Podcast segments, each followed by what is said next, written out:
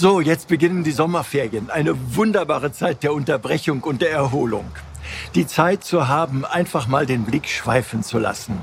In den kommenden Wochen möchte ich Sie gerne mitnehmen an ganz besondere Orte hier in Köln, meiner Heimatstadt.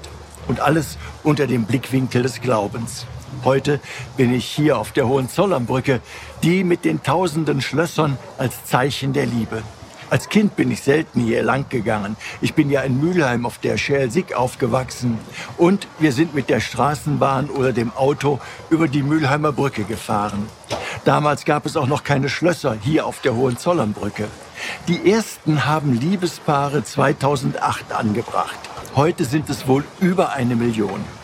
Hier möchte ich mit Ihnen zusammen, so wie es der heilige Ignatius von Loyola, der Gründer der Jesuiten, denen ja auch Papst Franziskus angehört, schon empfiehlt, hier möchte ich mit Ihnen zusammen Gott in allen Dingen suchen und finden.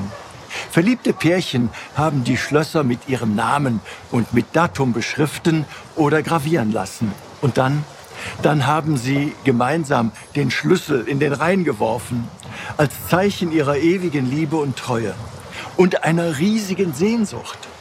Als Christ glaube ich, was das Evangelium immer wieder sagt. Gott ist die Liebe.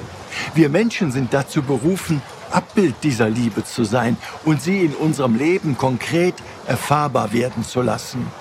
Auch wenn hier sicherlich das ein oder andere Schloss hängt, das die ewige Liebe nicht mehr abbildet, die Schlösser hier auf dieser Brücke zeigen eine große Sehnsucht nach beständiger Liebe. Ein Spaziergang über die Hohenzollernbrücke kann uns glaubenden Menschen daher zu einer Erinnerung an unsere Bestimmung werden, immer und überall Boten dieser Liebe Gottes zu sein. Ihr Rainer Wölki, Erzbischof von Köln.